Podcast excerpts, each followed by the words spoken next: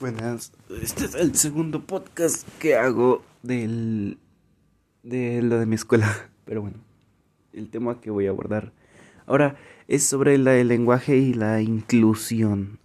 Bueno, pues lo que yo opino sobre el lenguaje y la inclusión es que pues lo que yo opino en sí es que pues yo respeto ese tipo de lenguaje, o sea, hay, o sea, he visto personas que hablan como de en vez de decir ella o él, dicen ella. Y sin duda alguna, pues digo, no sé, yo no sé si existe esa palabra en el, en el vocabulario original del español o inglés o bla, bla, bla. No, ese tipo de cosas, ¿no?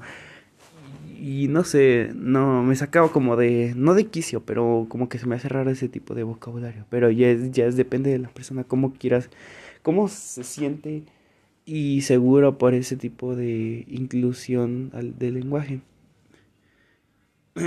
y el lenguaje inclusivo puede ser utilizado más por personas que son, ah, pues por ejemplo, que son homosexuales o lesbianas y así, o transgénero y ese tipo de cosas.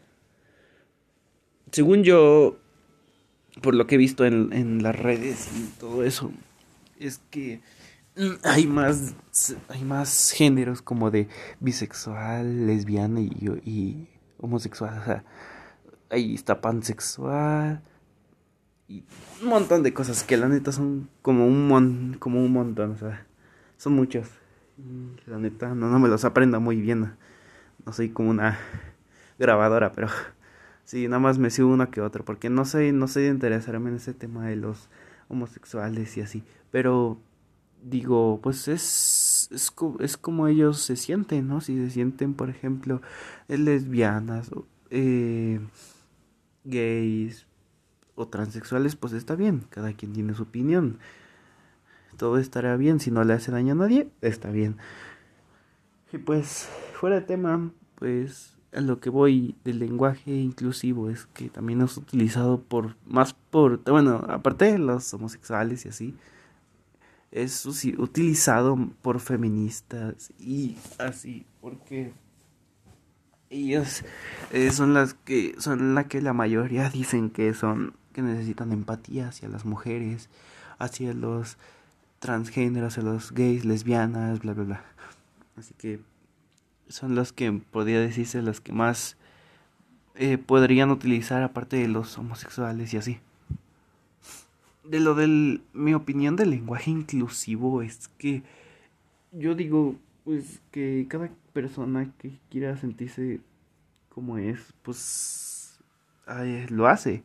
Si se siente gay pues está bien se siente gay. No le hace daño a nadie está bien está bien ser gay. Y, igual si se si siente ser lesbiana o transgénero y esos géneros que la verdad no me los aprendo muy bien, pero sin duda son muchos. Pues está bien, o sea, si no le hacen daño a nadie, está bien. Pero aquí va el punto, eh, por lo que he visto, es que en internet, en lo que yo he visto, es que hay personas homosexuales, igual lesbianas, transgénero, pansexuales, no sé, un montón de cosas así, que insultan a, a los heterosexuales a otras personas solo por no decir el lenguaje inclusivo como ellos quieren o porque se sienten ofendidos solo por por decir, ok, está bien, respeto tu opinión, no apoyo a los homosexuales, pero los respeto, o sea, es como una tipo, no sé, los que, los que en verdad, los que en verdad insultan son ellos, porque, o sea, no les están haciendo daño, están respetando su opinión, están dando su opinión bien y exacta y estructurada sin hacer ningún daño ni insulto ni nada de eso, mientras que los demás eh, que son homosexuales, gays y lesbianas pues se sienten por ejemplo ofendidos entre comillas, ¿por qué entre comillas? Porque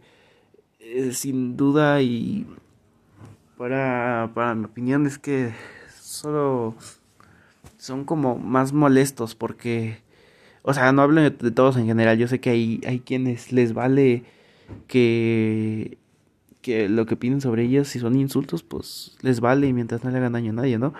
Pero hay quienes sí se sobrepasan, hasta los llegan a insultar a sus redes sociales o les llegan a llegar amenazas hasta de muerte, porque yo he visto en YouTube, en, bueno, en TikTok no soy de ver, en YouTube yo soy más de ver YouTube, pero en TikTok yo no. La mayoría de los que se alojan son en TikTok y en Facebook y en Twitter, porque en Twitter son más como que funar. ¿A qué me refiero con funar? Es la otra vez que me, me hizo la pregunta la maestra, ¿qué, ¿qué es funar? Funar es, es como, ¿cómo podría decirlo? Como como tipo quemarlo, o sea, lo que me refiero con quemarlo es como, como exponerlo, ¿no? Como exponerlo por las malas cosas que, que hace y así. Pero bueno, como que ya me metí, como que ya me desvié un poquito, ¿no? Pero la opinión que yo tengo de, lo, de ese lenguaje es que pues cada quien lo use a su manera, mientras no haga daño, mientras no insulte ni haga nada malo eh, respecto a eso, eh, todo bien, ¿no? yo me identifico como hombre, o sea, si yo me quiero sentir así como ella, o no sé cómo se diga, la verdad, no sé cómo usar ese lenguaje, pues lo hago ya, no le hago daño a nadie, no, yo respeto opiniones, es mi opinión, y si se ofenden, pues no importa, que me den su opinión, de todos modos, si vienen con insultos, me vale, es mi opinión y, y de nadie más, así que, en resumen, el lenguaje inclusivo es para quien se sienta más cómodo de usarlo.